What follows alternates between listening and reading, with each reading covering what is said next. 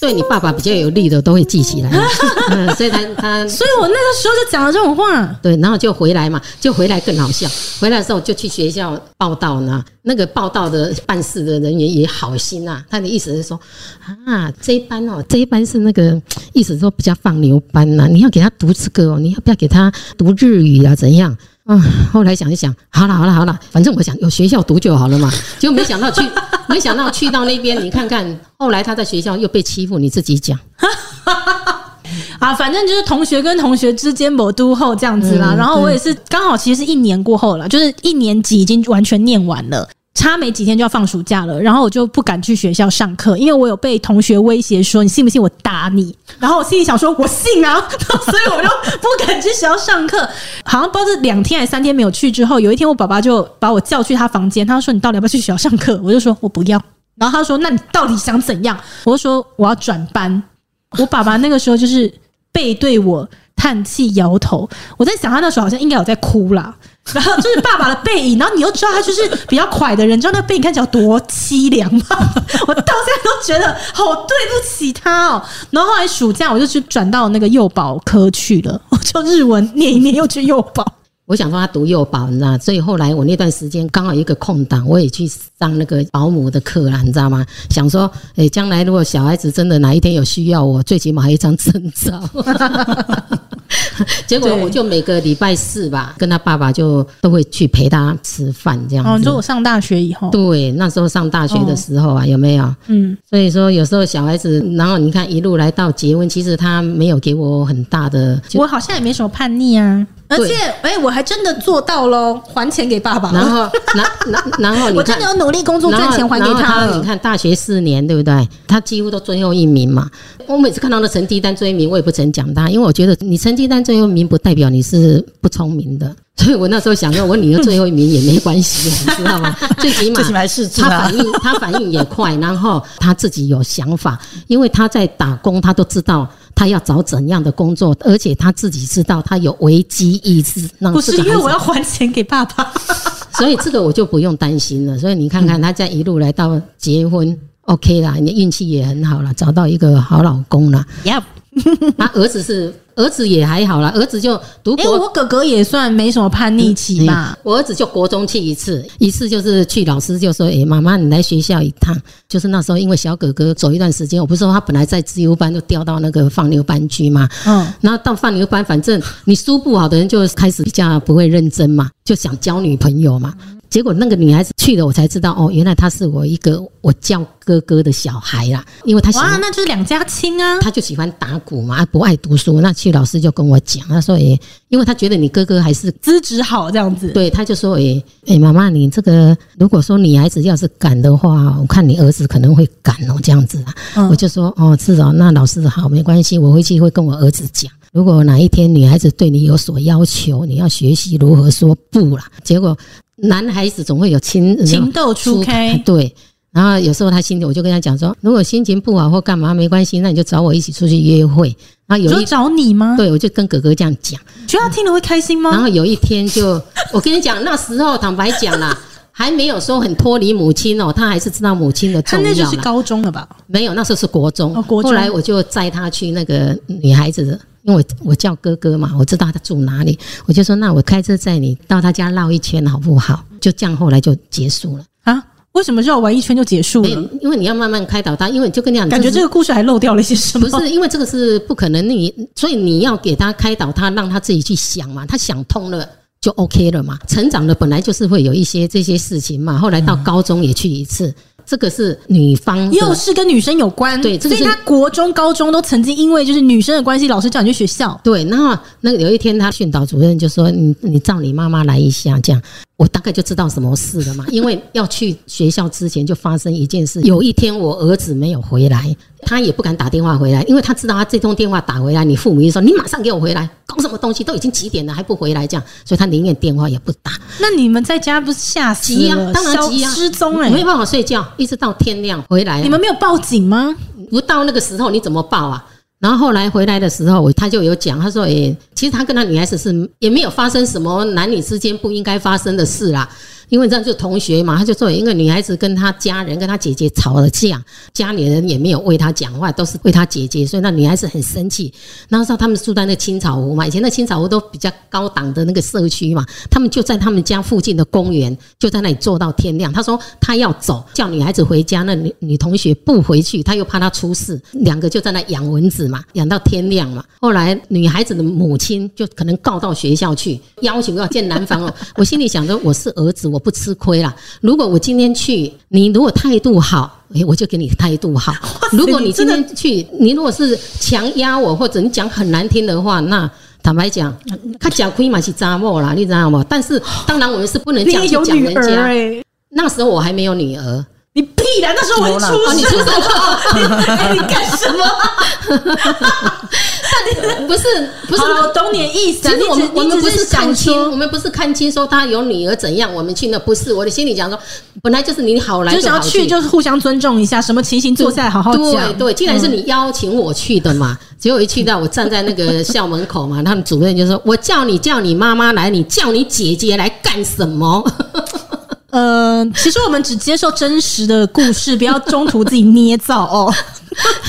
或者是其实这段也不是重点，你可以自己拿掉。然后后来去，他妈妈就也没有说很那个啦，但是就是讲话会酸你个几句啦，意思就是要把他们两个分开来怎样？叫我要我说这种事情我怎么有办法去管他们？因为他们一定要读书，然后坐交通车什么，不然你每天跟着你儿子跟着你女儿上课吗？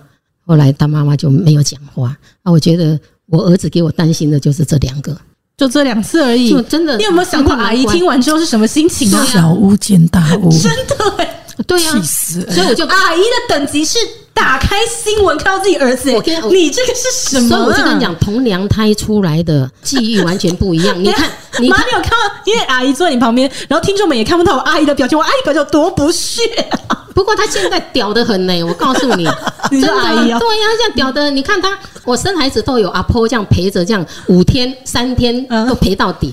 哎，她生孩子她带着小叔去生，而且都没有坐月子呢。你看他都没有可以没有吃过。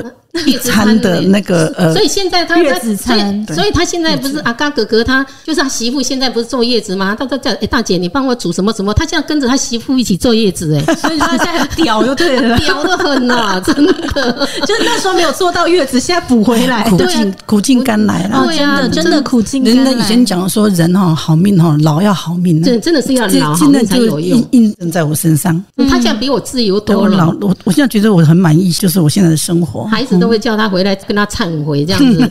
哦，对，这个我们在之前你们来上节目的一集当中有讲到，对啊，所以阿姨算是好险，你有等到这一天呢。哦，为了我儿子，我决定要活很久，因为我想要看结局。那当然也是娶到好媳妇啦。那阿姨是偶尔会到儿子媳妇那一边，他不是像我是都住在一起，住在一起。嗯，对对。其实如果要讲说儿子跟媳妇哈，我还比较满意我媳妇。嗯，真的，对你阿姨常常讲讲。如果儿子跟媳妇给我挑，我挑媳妇。对，以前阿公点点讲哈，以前爸爸心不是自己的啦。以前我们都不能理解，对不对？以前我们都不能理解，媳妇是自己的，女儿是别人的，这是以前阿公说的啦。他因为我本身我没有女儿嘛，我只有媳妇嘛，但是我不会把我媳妇当成女儿，绝对不会。嗯，她是媳妇就是媳妇，她不是女儿。嗯，因为我如果把她当成女儿的话，我媳妇会很辛苦。因为他管得严呐，因为对，因为如果说这样子的话，我如果对待他用女儿这样对待的话，他可能没有办法接受。因为他有两个媳妇，所以他有两个媳妇可以比较。像我就这一个，嗯，像阿公，阿公他有三个媳妇嘛，哈，很好笑。比如说大嫂哈，你叫大舅妈嘛，还有那个二舅妈、小舅妈，对，二舅妈就不要讲了，小舅妈啦，哦，很好笑。比如说，哎，像水果剩下最后一块，你看那个大舅妈就很会讲，她一定把那块夹起来给阿公，爸爸，爸爸。就想买一袋啦，这袋给你吃。可是你的小舅妈不是哦，她是这样看到就啊，这袋想买一袋不让你吃，让我吃。你懂吗？这媳妇是会不一样的个性。那我我媳妇坦白讲，我媳妇的好不要我。你嫂嫂也很好，真的。有他来讲，我吃那个餐，你看看哦。你哥哥不是吃那个健康餐吗？当初啦，我在你们家住快一个月，都是你嫂嫂做给我吃的早餐哦。阿姨十点上班都没有起来弄早餐，还你嫂嫂弄的啦，还给他真的很很难得弄一个早餐给她吃，还弄两个便当给他。你那个也才一个月，我嫂嫂帮我做，每天给他便当做一年。但但是你说才一个月，现在有很多媳妇都不可能这么做了，何况是对，还还弄两个便当给她去呢。啊，你是小姑，她是阿姨爷。对啊，她我说我嫂嫂很好啊，因为很好，真的真的很好。对啊，你哥哥也真的很好。我说实在的，我刚跟你妈妈讲，我说你哥哥真的很好。那阿姨，你是大风大浪里走出来的人，大部分的孩子你都会觉得很好。对啊，我现在觉得我的孩子也很好。哦，真的，在有生之年，替你开心，你有等到这一天。对，在有生之年，我还能够看到这一幕哈，真的很感恩，非常感恩。以前早期，你看我也是跟你嫂嫂还有大哥讲，我说那你们要不要出去住啊？嗯，因为之前有时候也会有一点为了小孩子嘛。对，我儿子就说：“哎，没有，妈妈，其实我我们没有。”就我说你你不要讲话，你们两个等一下到房间去讨论好再来告诉我，你不要代替你老婆说话。嗯，结果你嫂嫂就讲：“妈妈，我从我嫁进来，我从来都没有想到要出去住。”我的天呐！对，我嫂嫂他怎么会有这种想法呢？他说：“妈妈，那 那时候那时候小孩子才生没多久。”他说：“妈妈，我的孩子还需要你帮我带。”我的天呐！在以前，嫂嫂说实话，拜托。对啊，以前那个嫂嫂还会那个，现在比较没有。之前那个时候，常常会抱着我，妈妈，我是爱你，真的爱你。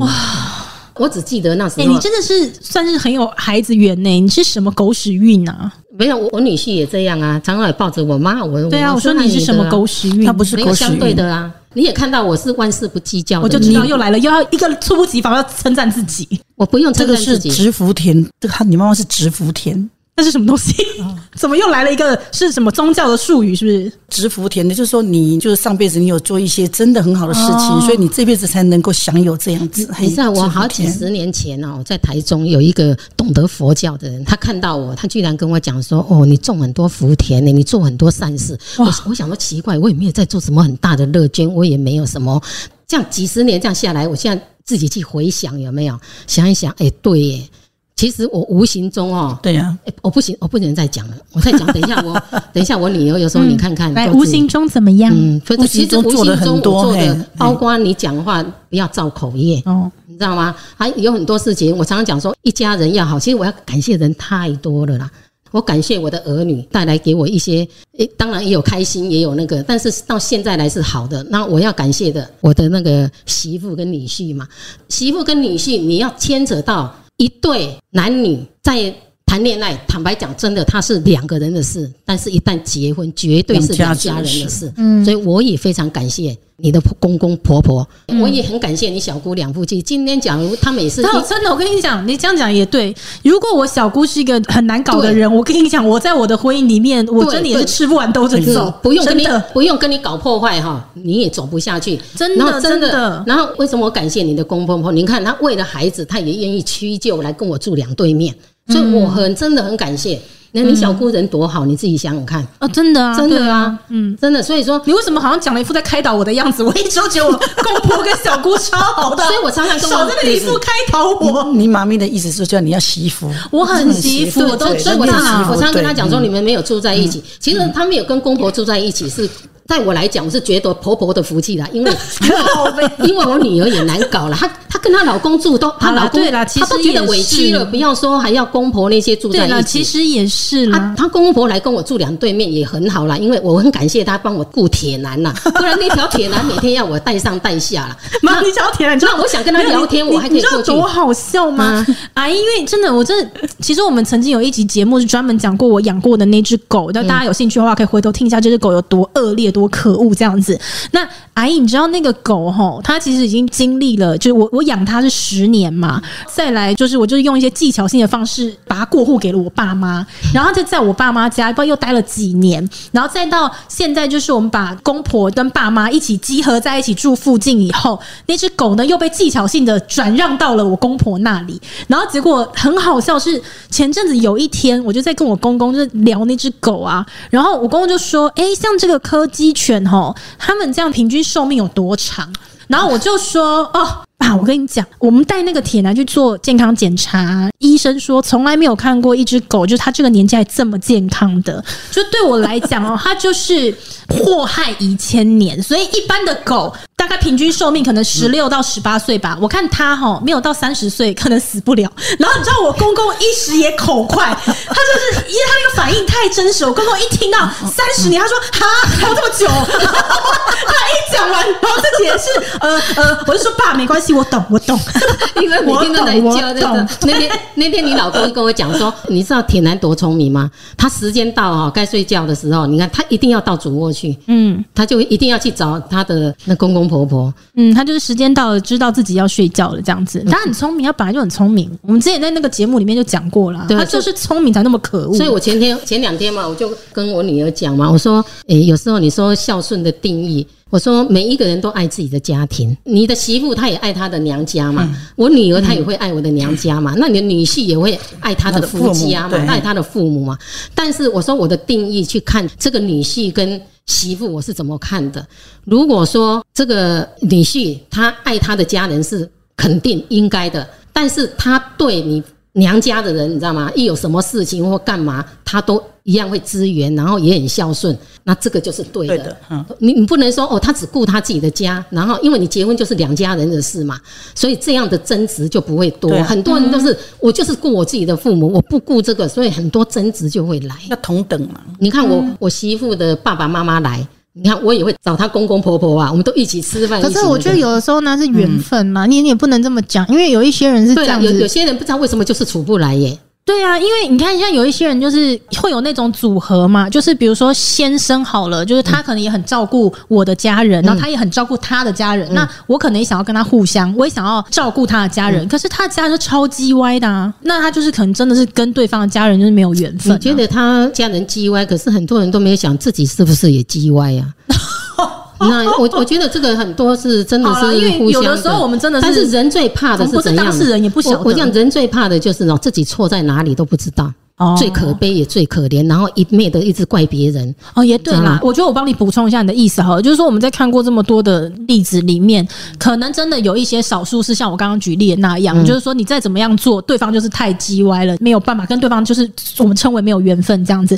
但是我们看过很多例子当中，也有的时候是这样啦，很多事情的确是双向的。因为有时候我们只会听到一方的说法嘛，包括像我，我现在这个年纪的大部分，我们是做人媳妇，还没有到做人婆婆。可能二十 年之后，我的朋友会开始是有做人婆婆的。但是我现在的话，大部分我们可能也都是听到媳妇这边的说法，可能那边说啊，我婆婆怎么多难搞啊，然后就是干嘛干嘛的。但是。因为我们其实都不是当事人，所以我们也没办法知道，就是这当中到底。不是因为你一直纠结在那里哦，到最后痛苦的还是自己的。我记得我不是有举例一个给你听吗？人家就看我说，为什么我可以跟婆婆那些处的那么好？我之前有一个同事啊，她跟我的情况是一样。第一个是长媳，第二个以前人都是讲守寡嘛，哈，老伴不在，然后然后他就说有一天她就说她的婆婆也是守寡，对，也是守寡。然后她就问我一个问题，她说。哎如果今天发生这种事情，他问我说我会怎么处理，我就跟他讲说我的处理方式，我跟你讲了，你不见得你会听我的。他说没关系，那你讲我听听看。我就说那你是出什么问题？他说诶，我小姑要回来夫家这边住啦。哦，那你觉得我应该要怎么处理？这样要我说那你呢？他说他是反对的。那我说那你讲话有没有这个分量？你讲的话，如果大家有赞同，那你有这个分量再来说嘛。第一个，我无啊，我讲话。我啷个差不多啊？哈！